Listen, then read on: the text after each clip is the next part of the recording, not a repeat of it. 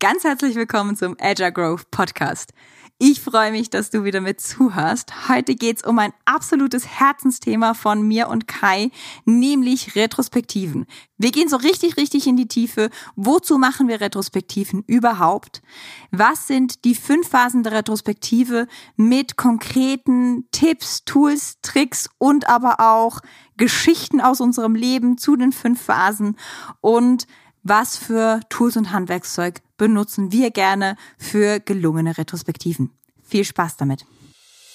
Herzlich willkommen zum Agile Growth Podcast, dem Podcast für alle Agile Interessierten mit hilfreichen Ideen und erprobten Werkzeugen, die dich weiterbringen.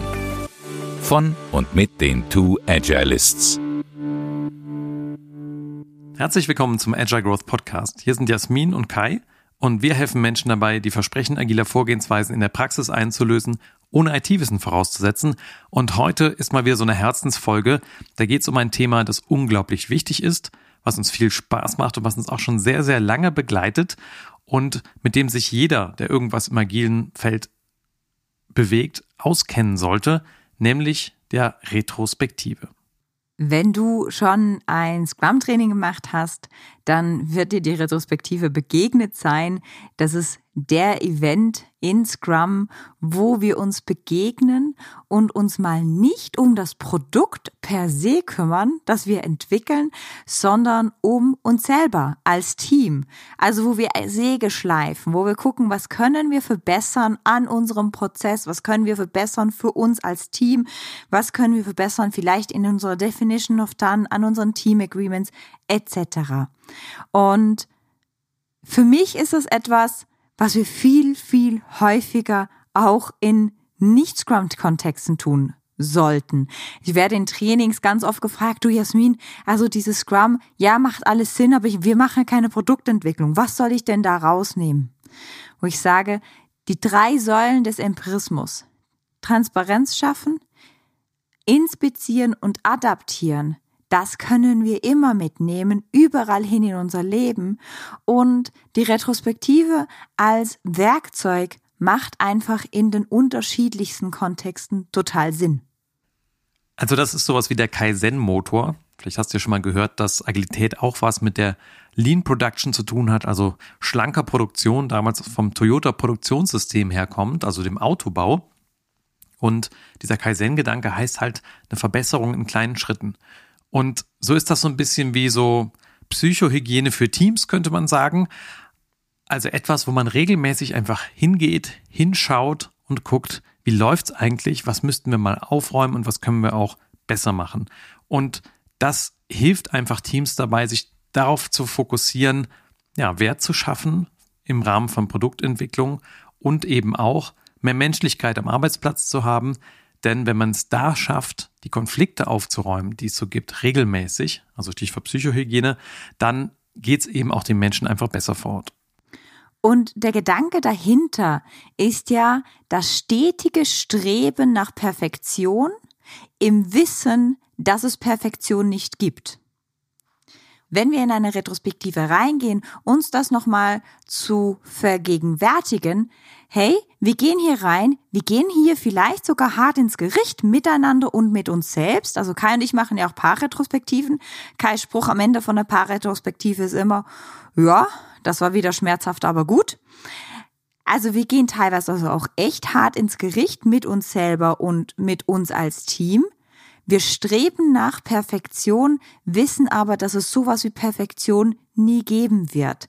Das heißt, das Einzige, was wir tun können, ist Schrittchen für Schrittchen uns zu verbessern und Schrittchen für Schrittchen mehr in die Verantwortung zu kommen. Und das ist etwas, was ich gelernt habe, was vielen Teams, aber auch Individuen so, so gut tut, weil wir wenn wir in einem Konzernumfeld unterwegs sind oder auch bei einem Mittelständler, aber wenn wir in diesen Organisationskulturen unterwegs sind, dann erlernen wir ganz oft Hilflosigkeit. Ich weiß nicht, ob ihr diese Studie kennt von den Affen, die ähm, in der Mitte des Affengeheges hat's ein, eine Säule. Und auf diese Säule drauf ist eine Banane. Und die Affen versuchen natürlich da hochzugehen, diese Banane zu, ähm, zu nehmen. Und dann werden sie immer mit Wasser angespritzt, wenn die da hochgehen. Irgendwann mal lassen die das bleiben und die gehen da nicht mehr hoch, weil sie wissen, ich komme da eh nicht hoch, werde mit Wasser angespritzt. Ist doof. Und dann kommen neue Affen ins Gehege. Irgendwann mal sind alle Affen ausgetauscht. Das heißt, alle Affen, die mit Wasser angespritzt wurden, die sind gar nicht mehr da. Aber auch die neuen Affen gehen diese Säule nicht mehr hoch und holen die Banane nicht, weil sie haben gelernt über ihre anderen Kollegen, die vorher drin waren, dass das eh nichts bringt. Und so kann man dieses Experiment hat man auch mit Hunden gemacht, also Hunde, die angeleint sind ihr Leben lang. Wenn man die von der Leine lässt, dann verlassen sie den Radius der Leine trotzdem nicht. Weil sie gelernt haben, das bringt gar nichts. Und diese erlernte Hilflosigkeit, die begegnet mir in Organisationen sehr, sehr oft. Das heißt, die Grenzen, die wir uns selber stecken, die sind oft sehr viel enger, als sie wirklich sind. Und eine Retrospektive kann uns da einfach helfen, diese Grenzen nach und nach auszuweiten, mehr in unsere Verantwortung zu kommen, mehr in die Fülle zu kommen, mehr in, in wirklich in, ins Schöpfen zu kommen, alles, was wir zusammen wuppen können. Und dann macht Arbeit einfach auch dreimal mehr Spaß. Also da kam einer, der wusste das nicht und der hat es dann gemacht. Ist ja auch so ein netter Satz dazu. Und wir helfen uns eigentlich dabei selbst in den Retrospektiven, dass wir zu denen werden, die das dann nicht mehr wussten. Also vielleicht diese Limitierungen vergessen oder uns den Mut schnappen, darüber hinwegzugehen. Und insofern kann man auch sagen, Retrospektiven sind Räume von radikaler Ehrlichkeit, wobei die Kunst darin besteht, diese radikale Ehrlichkeit nicht zu Lasten von einzelnen Personen in diesem Termin werden zu lassen. Denn das ist ja auch oft eine Dynamik, die wir haben, dass wir dann Schuld einfach verschieben und sagen, ja, ne, das hast du und du falsch gemacht. Und deswegen haben Retrospektiven einen ganz, ganz bestimmten Geist, in dem die passieren, um eben radikal ehrlich zu sein miteinander, aber nicht verletzend für den Einzelnen. Und da spielt natürlich Moderation eine ganz, ganz große Rolle. Und wenn man jetzt ein bisschen konkreter reinguckt, wie so eine Retrospektive funktioniert, dann kann man sich erstmal festhalten an so einer fünfschrittigen Abfolge, die hat damals Diana Larson mitgeprägt in dem ersten agilen Buch über Retrospektiven. Ich glaube mit Esther Derby zusammen. Genau, mit Esther Derby zusammen. Und da ist so ein fünfschrittiges Framework drin beschrieben. Und das ist ganz hilfreich, wenn man wenig Moderationserfahrung hat, denn das startet erstmal damit, dass man ein Set the Stage macht, also die Bühne bereitet für die Menschen, die dann da sind.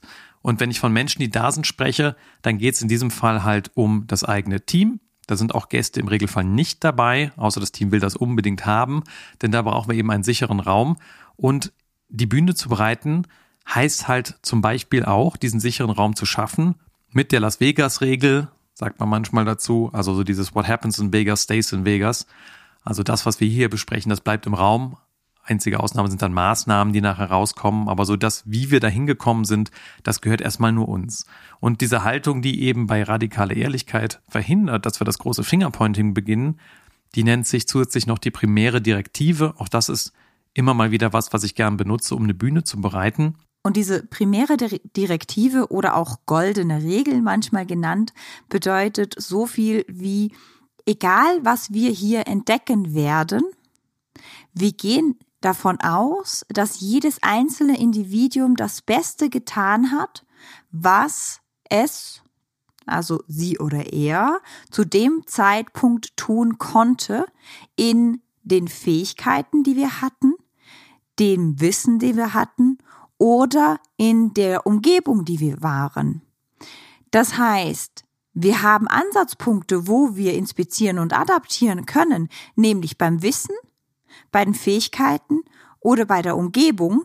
Aber was wir nicht tun werden, ist zu sagen, wenn der Paul nicht so doof wäre, dann wäre das ja alles hier ganz einfach. Also das ist mein Wortlaut von der primären Direktive, die hat mir immer sehr, sehr geholfen. Dann auch in der Moderation der Retrospektive, wenn wir in dieses Fingerpointing abtauchen und wenn, wenn sich jemand von euch mit dem Responsibility Process befasst hat, dann wissen wir, das Fingerpointing ist ganz natürlich. Ich weiß nicht, ob ihr Kinder beobachtet habt, wenn die so in der Phase sind von zwei, drei Jahren, dann sind die in der Phase, wo die das ganz natürlich machen. Irgendetwas passiert. Unsere Tochter war da extrem gut drin. Irgendwas ist passiert. Und das allererstes hat sie gesagt, ich bin nicht schuld, der und der ist schuld.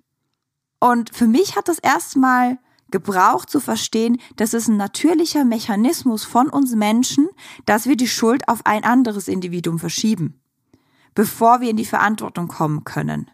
Das heißt, wenn das passiert in einer Retrospektiven, da können wir zu der goldenen Regel zurückgehen und sagen, hört mal, wir haben uns darauf geeinigt, dass wir genau das nicht tun wollen, sondern dass wir tiefer gehen wollen, dass wir gucken wollen, egal was ist und was irgendwie ein Individuum falsch gemacht hat oder nicht, an was lag es denn? Was können wir in unserem Umfeld verändern, damit das nicht wieder passiert oder damit es uns leichter fällt. Und das ist ein sehr, ein, ein Ansatz, der kommt auch aus der Sozialpsychologie. Also wir haben, wenn wir die Psychologie angucken, die Individualpsychologie und die Sozialpsychologie. Die Individualpsychologie guckt eher, was habe ich für eine Prädisposition als Mensch und was habe ich für Erfahrungen gemacht und warum bin ich so, wie ich bin. Und die Sozialpsychologie sagt, das ist eigentlich ganz wurscht, was für eine Prädisposition wir haben und so weiter, sondern in der gleichen Situation verhalten sich ein großer Prozentsatz der Menschen genau gleich. Und da hat man viele Experimente gemacht und gezeigt, dass dem wirklich so ist. Dass egal, ob ich sehr altruistisch eingestellt bin oder nicht, wenn irgendjemand Hilfe braucht und ich gestresst bin, werde ich nicht helfen.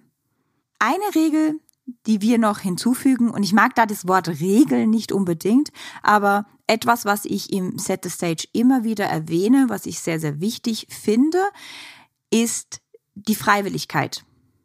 Das heißt, ich werde sowas sagen in einer Retrospektive wie, wenn du gerade nicht hier sein möchtest, wenn du gerade für dich feststellst, dass du nicht in einem Zustand bist, an dieser Retrospektive teilzunehmen, dann ist es für mich völlig in Ordnung, wenn du dich hier ausklingst. Und vielleicht ist das auch ein bisschen umstritten. Aber ich werde dann immer gefragt, na, und was passiert denn, wenn jetzt der Dominik nie kommt zur Retrospektive? Ja, dann bin ich ja Scrum Master von diesem Team und dann werde ich mit dem Dominik mal reden. Und mag nicht reden im Sinn von Dominik, du kommst nie, ei, ei, sondern ich habe festgestellt, dass du nicht an den Retrospektiven teilnimmst oder teilnehmen möchtest. Ich bin neugierig können wir da mal ein Gespräch drüber führen. Das kann unzählige Gründe haben, die wir beheben können.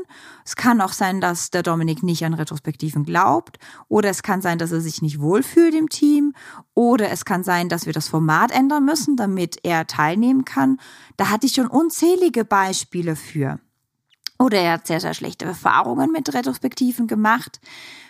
Aber diese Freiwilligkeit führt meistens dazu, dass die Menschen eine bewusste Entscheidung treffen, hier zu sein. Und ich sage das auch nicht so im Sinn von, wenn du gerade nicht, nicht im Zustand bist, hier zu sein, dann ist es okay, wenn du gehst, so jetzt machen wir weiter. Sondern ich mache da ganz bewusst eine Pause und führe diese Freiwilligkeit ein, damit jeder Einzelne eine bewusste Entscheidung trifft, ja, ich möchte hier sein, ja, ich möchte beitragen und ich werde das Beste tun, was ich hier gerade tun kann, damit wir als Team vorankommen. Und ein Beispiel, was ich mal erlebt habe in einer Retrospektive, da habe ich eine ähnliche Frage gestellt wie Jasmin zu dieser Freiwilligkeit. Da ging es nämlich auch um den Check-in in die Retrospektive und da gibt es ein Format, das nennt sich Explorer, Shopper, Vacationer, Prisoner. Und dazu habe ich auf einen Flipchart vier Quadranten drauf gemalt und diese Begriffe draufgeschrieben. Und ein Explorer, der ist in der Retrospektive, um möglichst viele Dinge herauszufinden. Der ist also richtig neugierig, der findet es auch geil, dass er da ist und ähm, freut sich über den Termin und ja, ist super neugierig, was er heute herausfinden kann. Und ein Shopper läuft so wie so ein äh, jemand mit einem Einkaufswagen durch den Supermarkt und legt ab und zu mal eine Idee rein, eine Erkenntnis rein und das passt dann schon auch. Dann gibt es einen Vacationer, der ist einfach nur froh, dass er gerade nicht in den anderen Terminen seines Arbeitsalltags ist, sondern hier mal ein bisschen ausspannen kann in der Retrospektive. Und dann gibt's die Prisoner, die wollen gar nicht hier sein. Und dann habe ich bei einem Team von zehn Leuten einfach gefragt, macht mal bitte anonym auf eine Karte, schreibt es mal drauf. Und dann habe ich die Karten eingesammelt und habe dann Striche überall gemacht, wie es aussah.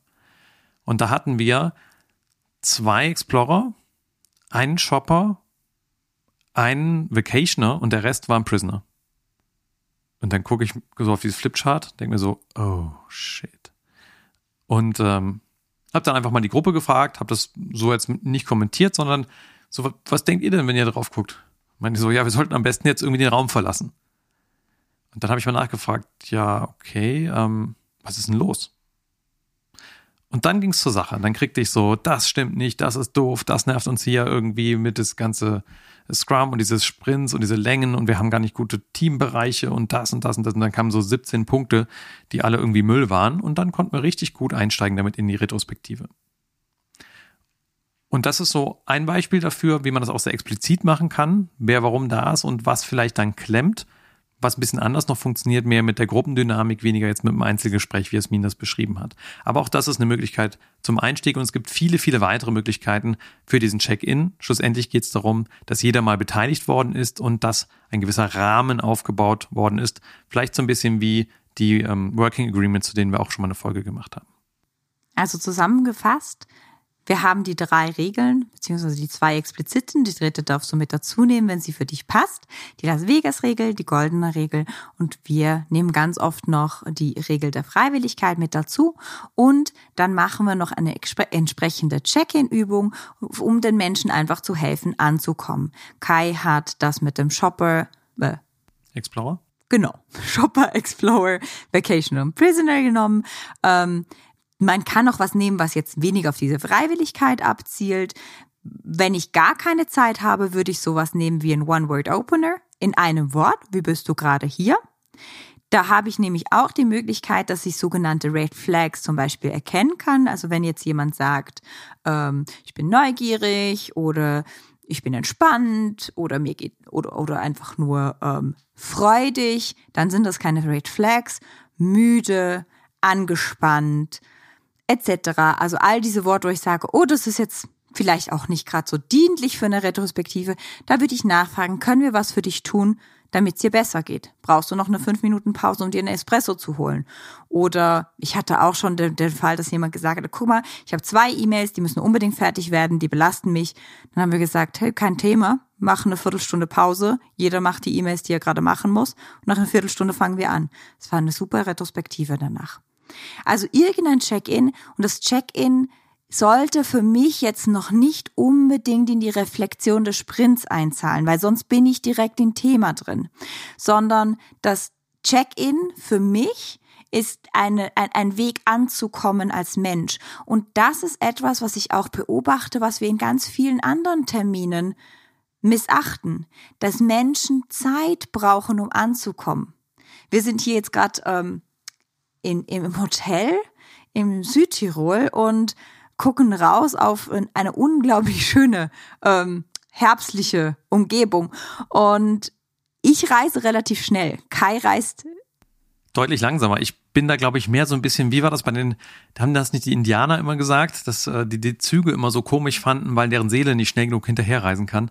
Also ich brauche meistens so ein Sleepover, dann bin ich irgendwie auch da an dem Ort, an dem ich wirklich bin. Außer also wenn ich es schneller brauche, dann muss ich mich mal hinsetzen und meditieren, dann komme ich vielleicht auch ein bisschen früher an. Aber grundsätzlich, dieses Reinstolpern in Termine, das ist natürlich schon eigentlich, ich würde fast sagen, das ist eine Zumutung. Denn wir Menschen hängen doch immer noch an den Erlebnissen, die wir kurz vorher hatten. Und wenn ich so frage, und das mache ich auch ganz oft, zum Beispiel in den Trainings, so, wie sehr bist du gerade hier auf einer Skala von eins bis zehn? Ja, und zehn heißt irgendwie wach, klar, präsent, aufgeräumt.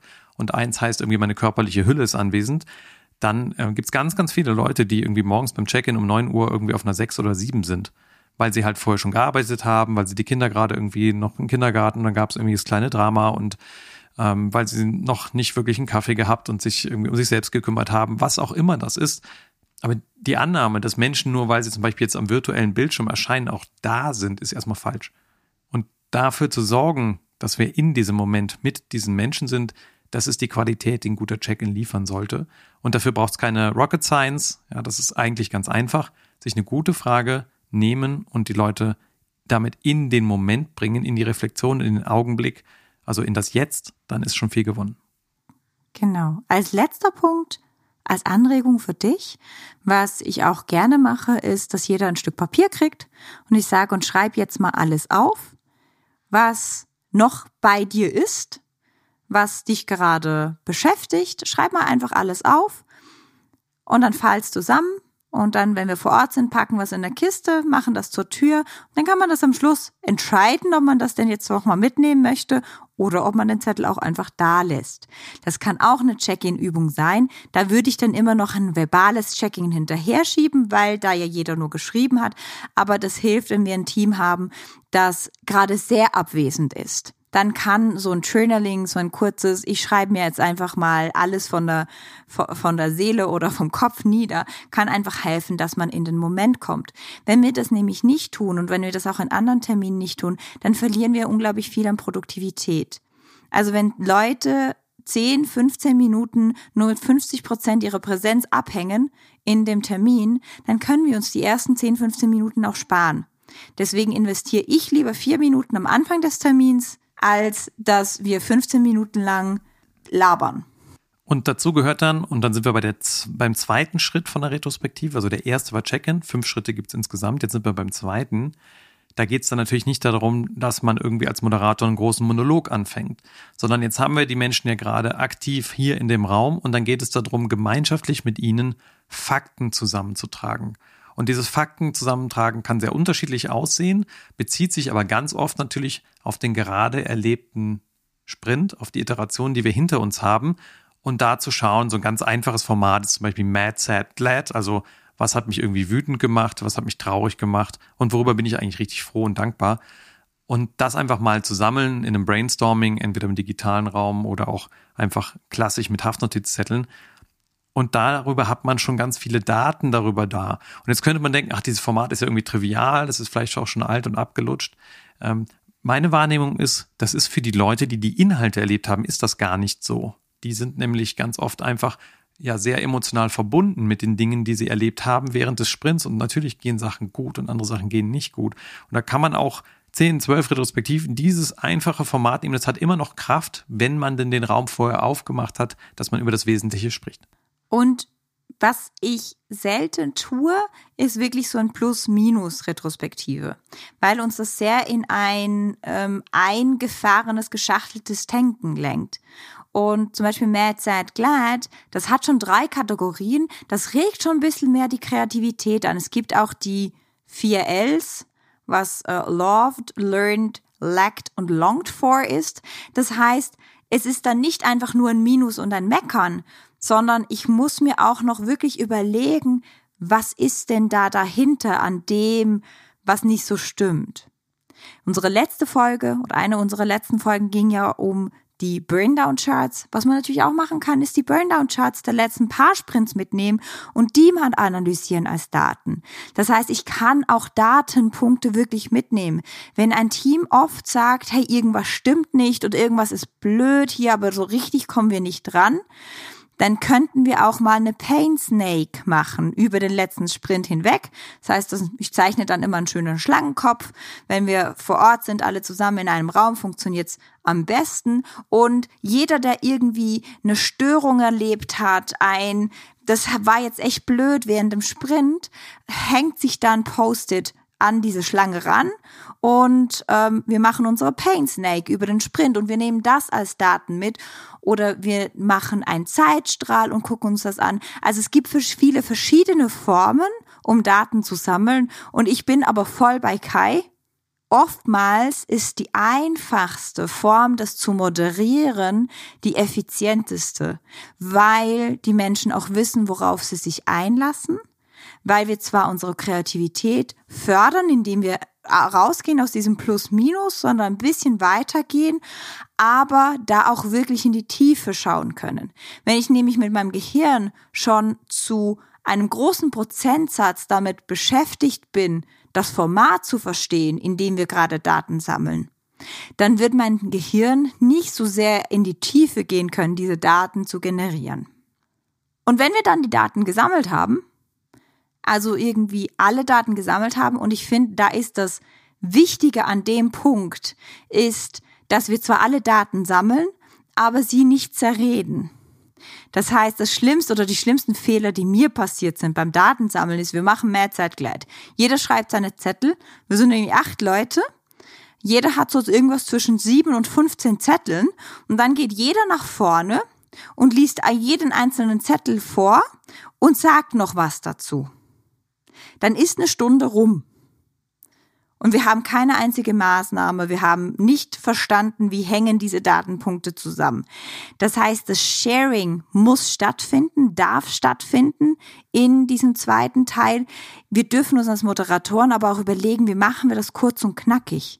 Also wie kommt jeder zu Wort, aber ohne dass wir alle Daten in die Breite zerreden. Und eine ganz beliebte Variante, wie ich das mache, ist mit so einer Mehrpunktabfrage. Dann kriegt ihr einen Klebepunkt oder eine digitale Stimme und dann frage ich einfach, was ist ein Thema, wo du denkst, das würde sich wirklich lohnen für uns als Team, dass wir das jetzt vertiefen? Wo ist Energie dahinter? Was macht Sinn? Und dann markieren das die Menschen und dann kommt ganz klar eine Reihenfolge drauf. Und manchmal variiere ich auch, weil das natürlich immer diesen Mehrheitseffekt hat und das heißt auch, dass so Seitenthemen immer wieder runterfallen bei der Art. Also das ist nicht immer meine Art, aber häufig nutze ich das so. Und dann habe ich etwas, wo auf jeden Fall viele Leute eine gewisse Leidenschaft verspüren, darüber mal zu sprechen und das zu vertiefen. Und dann können wir von der zweiten Stufe des Datensammelns rüberwechseln in die dritte. Und die heißt dann Generate Insights, also Erkenntnisse gewinnen. Und da sind wir also dabei, dass wir dann ein so ein Thema, das wir rausgegriffen haben, sezieren. Und das zerlegen wir am besten auf kunstvolle Art und Weise miteinander, mit dem kollektiven Gehirn, das wir da im Raum haben, so dass wir möglichst viele Aspekte der Herausforderung anschauen. Wo kam das her? Was hat das mit den Menschen zu tun? Was hat das mit den Maschinen zu tun? Was hat das mit den Methoden zu tun? Ne? So ein Fishbone-Diagramm kennt vielleicht der eine oder andere aus dem Lean Thinking. Ist eine ganz nette Art und Weise, einmal so ein Thema auf verschiedenen Achsen zu durchdringen. Und auch da gibt's ganz, ganz viele Formate. Und ich persönlich muss zugeben, ich verfalle da ganz oft in Freestyle in dieser Phase, weil ich da meiner Intuition traue. Jetzt nach den fast 15 Jahren Agilität und dann schaue, wie ich das genau angehe. Ich habe zwar meistens in meiner Moderationsagenda da schon irgendein Tool liegen, aber ganz oft liegt das da nur und ich mache was anderes, wenn ich ehrlich bin, weil dieses Durchdringen und diese Klarheit und das im Raum mit den Leuten verstehen oft was anderes braucht als das, was ich ursprünglich dachte. Und insofern, wenn du da gerade neu einsteigst, vielleicht die Einladung dazu, einfach mal verschiedene Werkzeuge durchzuprobieren, damit du dein Handlungsrepertoire erweiterst und dich aber einfach am Anfang mal festlegen, das auch einfach mal durchtesten. Was für mich als Moderatorin in der Phase ganz wichtig ist, ist offen zu bleiben. Nicht meine Meinung zu haben, was jetzt die Lösung sein könnte. Ich bin jemand, der ist super schnell im Lösungsraum. Sondern offen zu bleiben und Fragen zu stellen.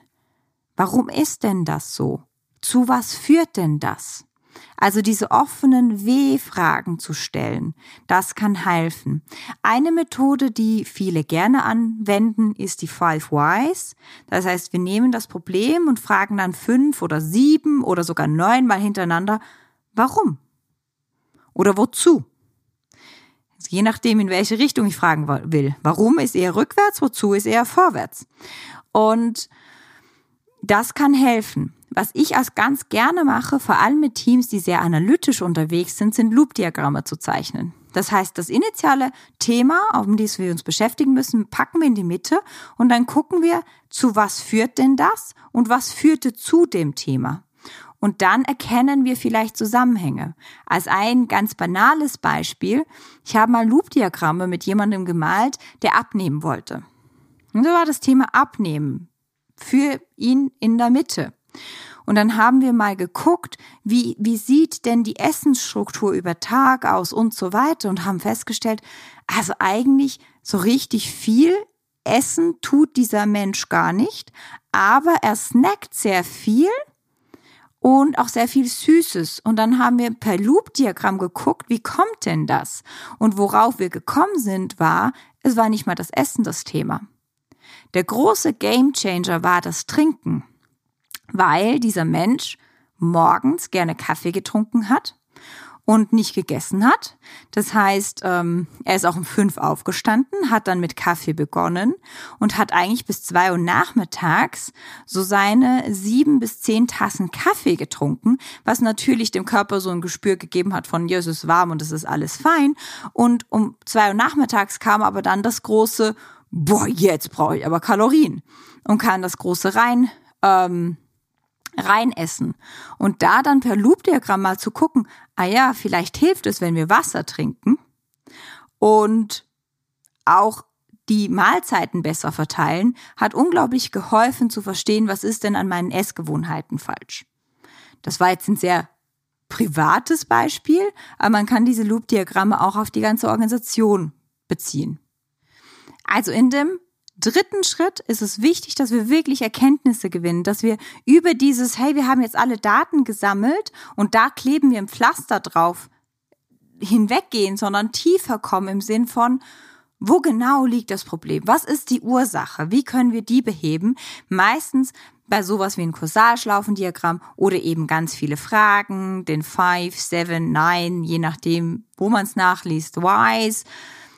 Egal, was du da nimmst, Fishbone-Diagramm hatten wir auch noch, egal was du da nehmen möchtest als Moderationsmethode oder für dich einfach im Hintergrund hast, dass du es einsetzen kannst, ähm, findest du raus, was, was könnte die Ursache sein oder was ist eine der Ursachen, die wir am einfachsten angehen können. Und damit gehen wir direkt in den vierten Schritt, nämlich entscheiden, was wir tun wollen. Meistens gibt's verschiedene Ansatzpunkte, mit denen die Leute hochkommen, verschiedene Ideen und wir wollen vielleicht sogar forcieren, dass unterschiedliche Kleingruppen oder jeder für sich sich mal überlegt, was jetzt die beste Maßnahme wäre. Und wenn wir über Maßnahme sprechen, dann gibt es manchmal sehr konkrete Dinge, die getan werden können und manchmal auch einfach Vereinbarungen, die sich ändern.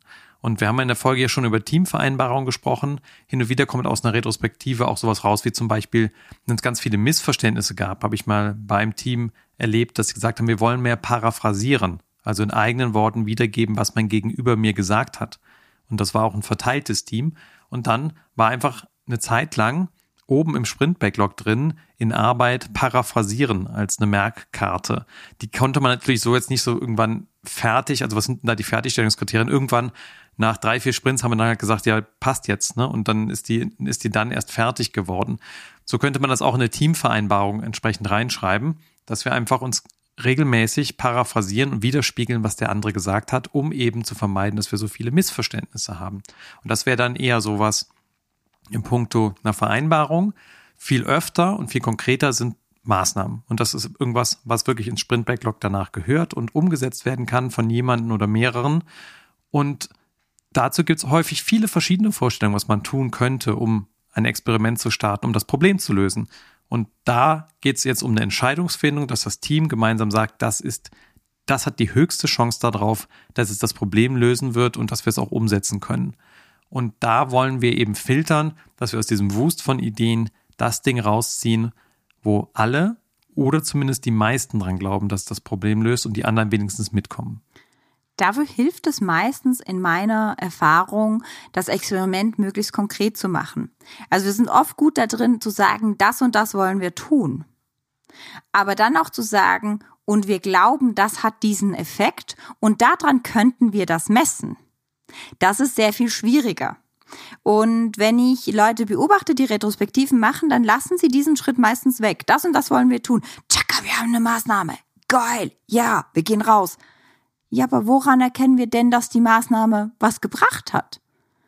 Darüber dürfen wir uns auch Gedanken machen, genauso wie wir uns darüber Gedanken machen, woran erkennen wir, dass dieses Feature, das wir in unserem Produkt einbauen, irgendjemandem was bringt. Das heißt, was genau tun wir? Was denken wir, dass dadurch besser wird? Und woran würden wir das erkennen? Dann kommen nämlich auch nicht so Maßnahmen raus wie, wir müssen einfach mehr kommunizieren. Weil wir müssen einfach mehr kommunizieren, das ist ja schön und gut und recht, aber was denn? Wie denn? Wo denn? Warum denn? Also das hätte ich gerne konkreter. Das kann zum Beispiel sein, wir machen One-on-One-Buddies damit wir mehr kommunizieren, weil wir gemerkt haben, uns fehlt der persönliche Kontakt. Unsere Annahme ist, dass wenn sich zwei Leute über den Sprint hinweg mehrfach zu zweit unterhalten, dass wir mehr persönlichen Kontakt haben, uns wieder näher kommen und das würden wir daran feststellen, dass, weiß auch nicht, wir im Daily mehr lachen. Das ist natürlich jetzt auch sehr, sehr vage. Oder das würden wir daran feststellen, dass unser Stimmungsbarometer, das wir ständig erheben, um einen Punkt höher geht. Oder, oder. Also nicht so global galaktische Baseballschläger Maßnahmen, sondern sehr konkrete Maßnahmen. Was genau machen wir? Warum machen wir das? Und wie messen wir das? Was wir machen können, um diese Maßnahmen nochmal besser zu machen, damit alle dahinter stehen, ist zum Beispiel sowas wie das Perfection Game. Das Perfection Game ist vor allem, das ist ein Tool, das benutze ich so oft in so vielen verschiedenen Kontexten. Das kommt eigentlich von äh, McCarthy aus den Core-Protokollen. Und das ist so, die Core-Protokolle sind so ein bisschen eine Art und Weise, hm, wie man aus einer sehr nerdigen Sichtweise soziale Interaktionen verbessern kann, was natürlich uns Informatikern, ich darf das ja sagen, ich bin ja eine, ähm, auch teilweise echt gut liegt, äh, weil man so ein bisschen soziale Strukturen durch gewisse Befehle in der Kommunikation abbildet. Und da gibt's eben dieses Perfection Game und das sagt, ähm, naja, wie perfekt ist denn zum Beispiel hier in dem Fall diese Maßnahme? Und wenn ich keinerlei Kritik äußern kann, dann ist es automatisch eine 10 und ähm, 1 ist der niedrigste Wert. Und eins oder null? Ich glaube null. Und wenn ich darunter score, also weniger Zahlen, dann muss ich auch erklären, was würde das für mich kosten oder brauchen, damit ich auf eine 10 komme. Also wenn ich jetzt eine 7 gebe, dann müsste ich sagen, guck mal, folgende Sachen müssten wir noch hinzufügen zu dieser Maßnahme, damit das für mich eine 10 ist und das perfekt ist. Ist lustig, ich mache das anders. Aber äh, okay, also, wir haben ein bisschen Research gleich nach dem Podcast. Genau, wir haben ein bisschen Research vor uns. Also wie ich das mache, ist, und ich finde, das nimmt ein bisschen Druck raus, eben nicht sagen zu müssen, ja, ich bin jetzt bei einer 7, eine volle 10 wäre es für mich, weil oft weiß ich das ja gar nicht. Oft bin ich ja, ich bin bei einer 7 und diese zwei Punkte stören mich. Die müssten wir noch anders machen. Das heißt, was ich oft frage, ist, wo bist du? Dann sammle ich das und frage die niedrigste Person, also die Person, die am niedrigsten gescored hat, was bräuchte es denn für dich, um einen Punkt höher zu kommen? Nur einen. Nicht mehr. Wenn du auf einer 6 bist, was brauchst du, um auf eine 7 zu kommen? Da kommt irgendwas. dann frage ich die nächste Person, du bist auf einer 7. Was bräuchtest du denn, um auf eine 8 zu kommen? Und so können wir diese Maßnahme iterativ anpassen. Und in meiner Erfahrung, selbst wenn ich nie gefragt habe, was brauchst du, um auf eine 10 zu kommen, sind auf einmal magischerweise, dadurch, dass wir diesen Raum öffnen und gemeinsam unsere kollektive Intelligenz da draufschmeißen, bei einer 8 oder bei einer 9 und wenn wir kollektiv bei einer 8 sind, selbst wenn wir bei einer 7 sind, ist es für mich good enough. Gut genug, um zu starten. Es ist und bleibt ein Experiment. Es ist nicht der goldene Löffel, den wir da haben. Und das ist nochmal wichtig, um aus der Retrospektive rauszugehen. Es ist ein kleines Experiment, um uns zu verbessern. Ein Beispiel, was ich mal erlebt habe zu dieser vierten Phase, Decide What to Do, ist, das war ein SAP-Entwicklungsprojekt mit ganz, ganz vielen Teams und ich hatte eine Retrospektive mit den Architekten. Die waren dann noch in einem separaten Team und nicht eingegliedert in die Teams. Und auf jeden Fall hatten die ganz viele Verbesserungsideen nach der Retrospektive. Und dann habe ich eine Liste gemacht am Flipchart und habe dann hinter jedem dieser Einträge zwei Spalten gemacht. Und zwar die erste Spalte war Aufwand, den das bei uns verursacht in der Umsetzung. Und ähm, die, die zweite war Wirkung oder vermuteter Impact, den das hat. Und dann haben die auch da Klebepunkte hingemacht. Dann konntest du halt nachher sehen, was hat den besten Return on Invest. Also wo haben wir eigentlich ein gutes Verhältnis dazu, was relativ wenig Aufwand verursacht und wir erwarten uns davon aber eine hohe Wirkung. Und das haben wir dann halt genommen. Und das ist auch nur ein Beispiel. Auch da gibt es wieder viele, viele verschiedene Formate, die man nehmen kann, um dann dahin zu kommen, dass man entsprechend ein Ergebnispunkt hat in Form von einer Maßnahme oder einer Vereinbarung. Und bei mir ist das auch oft so, dass die Retrospektiven, die sind ja auch in der Timebox, also die haben eine Maximaldauer in Scrum. Und in dem Moment, wo ich eine Maßnahme rausgezogen habe, die richtig gut ist, hört für mich auch die Retrospektive auf. Ich mache dann meistens den Sack zu, weil die Erfahrung ist, dass wenn wir uns zu viele Dinge vornehmen, dann bringt das nicht so viel, dann zerfasert das nur und man braucht ja auch eine gewisse Weile, um reinzutauchen. Und meistens sind die Zeitscheiben, also ich mache meistens so zwei Wochen Sprints mit den Teams, hängt ein bisschen vom Kontext ab. Da ist so eine Retrospektive 60 oder 90 Minuten lang. Bei 90 Minuten kriegt man das schon mal hin, noch ein zweites Thema anzugucken. Bei 60 im Regelfall nur ein Team, äh, nur ein Thema. Ich bin da selber Diana Larsen, was Zeit angeht. Ähm, Diana hat mir mal an einem Retrospective Facilitator Gathering gesagt, eine Retro unter eineinhalb Stunden mache ich gar nicht, kommt eh nichts bei rum.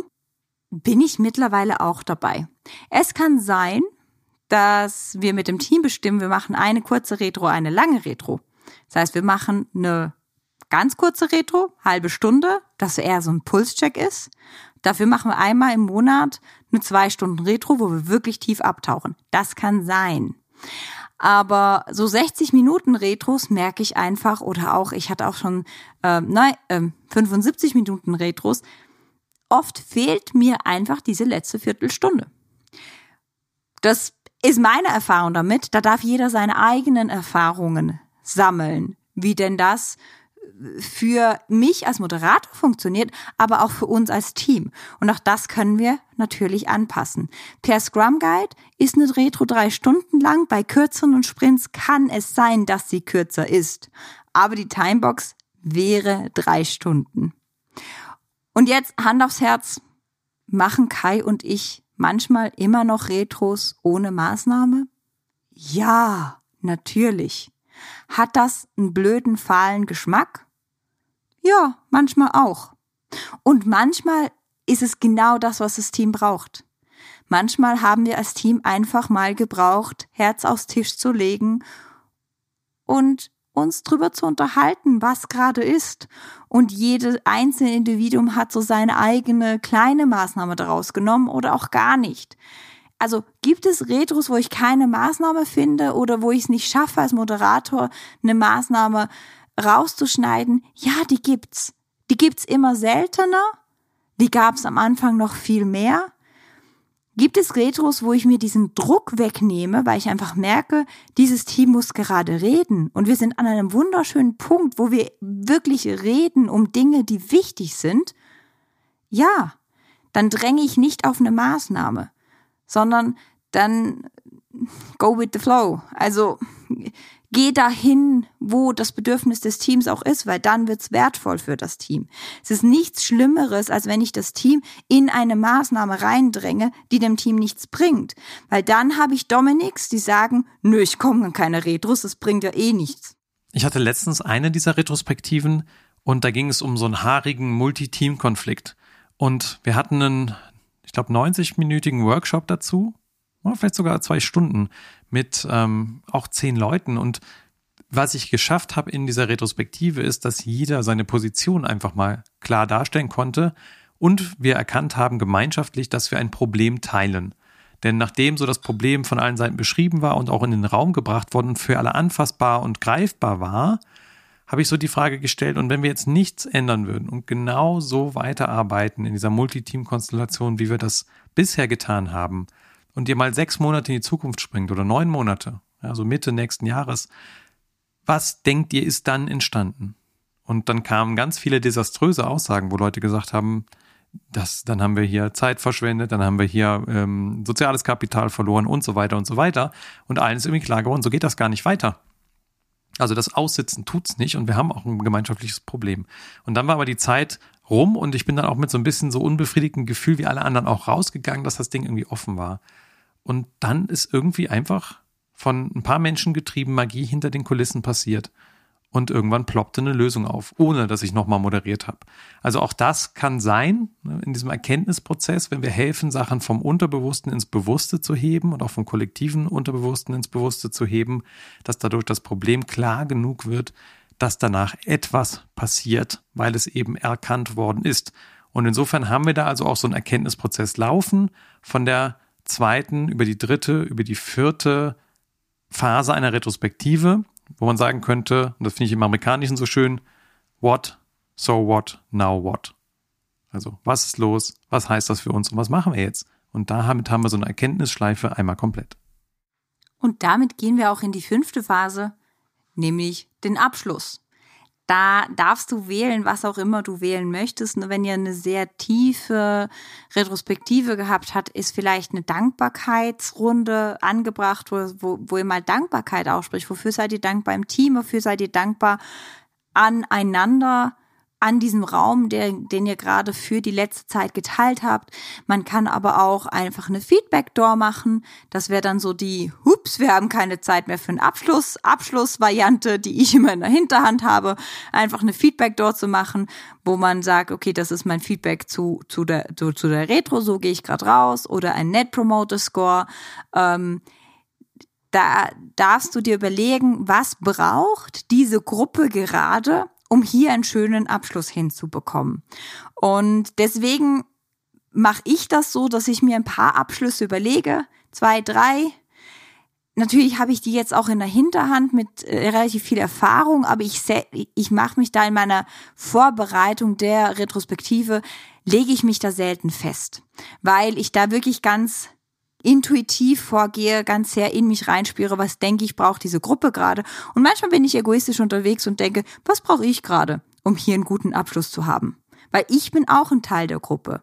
Also wenn man es in dieser ORSC-Perspektive sehen würde, die gucken ja ganz viel auf System und, und Systemcoaching oder Organisations- und Beziehungscoaching und die sagen immer, jede Stimme ist eine Stimme des Systems und ich bin auch eine Stimme des Systems. Also was brauche ich gerade, um hier einen guten Abschluss hinzubekommen und das kann mich auch leiten, um einfach nochmal diesen Raum zu schließen.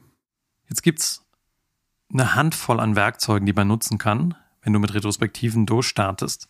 Ein ganz klassisches Werkzeug, was äh, Corinna Baldorf damals ins Leben gerufen hat, ist die sogenannte Retromat. Da hast du für diese fünf Phasen ganz, ganz viele, 140 Aktivitäten aktuell, die man zusammenklicken kann. Die passen natürlich nicht alle vom Ablauf her zueinander. Man muss da auch schon ein bisschen mitdenken und auch ein bisschen mit experimentieren, aber da hat man ein erstes Werkzeug. Oder wir haben ja auch hier hin und wieder mal Liberating Structures erwähnt, so eine Art Moderations-Meta-Baukasten, mit dem man auch Formate zusammenstellen kann, um Menschen zu aktivieren und gemeinschaftliche Ergebnisse zu erzeugen viel, oft haben wir noch ein paar Bildkarten dabei. Man kann Postkarten einfach sammeln, die man irgendwie da draußen findet mit schönen Motiven, dass man auch so ein bisschen Bezug nehmen kann zu Bildmetaphern.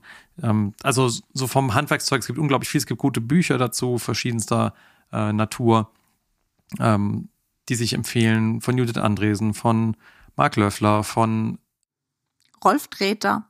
Und wir vergessen hier wahrscheinlich äh, noch einige Autoren, die gute Bücher geschrieben hat. Ach, mir fällt gerade noch ein, ähm, Aino Corey ist, glaube ich, nur auf Englisch erhältlich, aber Retrospective Anti-Patterns finde ich auch sehr empfehlenswert. Ähm, es gibt wirklich super gute Bücher, wo man sich auch Inspiration holen kann. Was Kai und ich beide gemacht haben, unabhängig voneinander, ist, dass wir uns irgendwie mal so fünf, sechs, ich glaube, dort ist sogar mehr, retrospektiven Fahrpläne zurechtgelegt haben, die wir aus der Schublade ziehen konnten für bestimmte Situationen. Das heißt, mal geguckt, ne, in was für Situationen komme ich immer wieder, was für Situationen sind typisch und für diese Situationen mal so ein paar Fahrpläne zurechtgelegt. Das hilft am Anfang, um Sicherheit zu bekommen und es hilft auch, um zu üben und da sich reinzudenken. Weil oft werden wir ja gefragt, was macht denn so ein Scrum Master der ganze Tag? Und eine Retrospektive vorzubereiten, das dauert. Vielleicht mache ich das nicht mal im Stück, sondern das beschäftigt mich oft so zwei, drei Tage vor Sprintabschluss.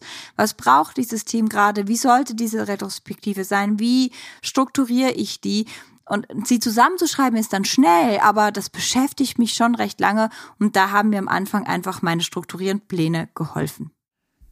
Das liegt ein bisschen daran, weil eine Retrospektive auch sowas ist wie vielleicht eine Teamentwicklungsveranstaltung ohne Klettergarten.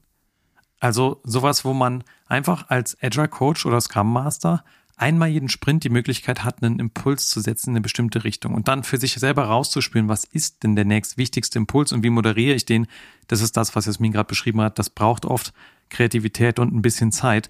Und insofern, ja, ähm, fügt das als Retrospektive, und ich glaube, das ist auch der Grund, warum wir so große Fans sind von Retrospektiven, eine Form von Fähigkeit hinzu, die man vielleicht so als Einzelmensch kennt. Also meine Mutter schreibt zum Beispiel seit Ewigkeiten Tagebuch. Und beim Tagebuchschreiben reflektiere ich ja auch irgendwie, was war heute los und vielleicht auch nochmal, was heißt das denn für mich? Und vielleicht ziehe ich sogar noch irgendwelche Konsequenzen daraus. Kann, aber muss nicht. Und das machen wir ja eigentlich bei einer Retrospektive auf einer kollektiven Ebene auch mit den Menschen da. Das heißt, wir heben immer wieder Dinge ins Bewusstsein, um daraus zu lernen. Und das ist vielleicht das, was das Faszinierende ist daran, wenn man sich eine Welt vorstellt, in der immer mehr Menschen gewohnt sind, auf ihr Handeln zu gucken und kollektiv zu überlegen, was das bedeutet, dann glauben wir daran, dass das eine faire Chance hat, für unsere Welt wirklich einen Unterschied zu machen, der mehr und mehr wichtig ist bei den ganzen Problemen, die wir an der Backe haben. Also für uns sind Retrospektiven bewusste Räume, die wir uns schaffen, um uns unseren Mustern, unseren Regeln, unseren Funktionen und Dysfunktionen bewusst zu werden, um an die an die Oberfläche zu holen, Dinge, die wir sonst gar keine Zeit haben zu reflektieren und darauf wirklich zu inspizieren und zu adaptieren und so können wir den kleinen Kosmos eines Teams verbessern und ausweiten, aber natürlich global gesehen auch der einer ganzen Firma. Also wenn du diese Methode von Circles and the Soup kennst, ähm, wo in der Mitte ist, was können wir beeinf was können wir verändern, dann kommt der nächste Kreis, was können wir beeinflussen? Der äußerste Kreis ist, was ist außerhalb unserer Zone der Beeinflussung? Habe ich die Erfahrung gemacht, wenn ich als Einzelperson anfange mit Retrospektiven mit mir selber, mit meinem Partner und oder als Team anfange, dann bin ich am Anfang in einem sehr engen inneren Kreis und ich weite den immer weiter auf und merke, oh, ich kann sehr viel mehr beeinflussen, als ich dachte. Ich kann vielleicht sogar sehr viel mehr selber bestimmen, als ich dachte. Und dieser äußere Kreis, von das ist überhaupt nicht beeinflussbar für mich, der wird auch immer wieder kleiner. Und ich glaube, so können wir kollektiv einfach viel bessere Organisationen gemeinsam kreieren. Organisationen, die nicht nur dazu dienen, gute Produkte zu liefern, weil dazu dienen sie, aber auch dazu dienen, uns gute Arbeitsplätze zu liefern. Und das können wir nur im Kollektiv machen. Und so steigt und steigt mit jeder Retrospektive im Idealfall die Verantwortung, die Menschen übernehmen für ihr eigenes Handeln und das Handeln ihres Teams und ihrer Organisation. Und ja, da liegt ein großes Versprechen drin, das wir auch immer wieder eingelöst gesehen haben über die letzten Jahre. Insofern wünschen wir dir viel Spaß beim Ausprobieren mit Retrospektiven. Ein geniales Handwerkszeug. Man braucht eine Weile, um reinzukommen, aber es lohnt sich auch, wenn man damit einmal per Du ist. In diesem Sinne freuen wir uns, wenn du bald wieder zuhörst beim Agile Growth Podcast. Das war eine sehr, sehr tiefe Folge für dich ähm, mit ganz vielen Insights, Handwerkszeug und so weiter. Wenn diese Folge dir geholfen hat, dann freuen wir uns total, wenn du den Podcast natürlich weiterempfiehlst an andere Menschen, denen diese Folge dienen könnte und uns ein paar Sternchen in dem Podcast-Client deiner Wahl gibst. Ich glaube, es geht eigentlich nur bei Apple. Aber auch da freuen wir uns über auch schriftliche Rezensionen und äh, genau, wenn wir von dir hören. Und Feedback. Feedback ist immer ganz, ganz toll. LinkedIn, Twitter, wo auch immer. Wir freuen uns auf dich in der nächsten Folge.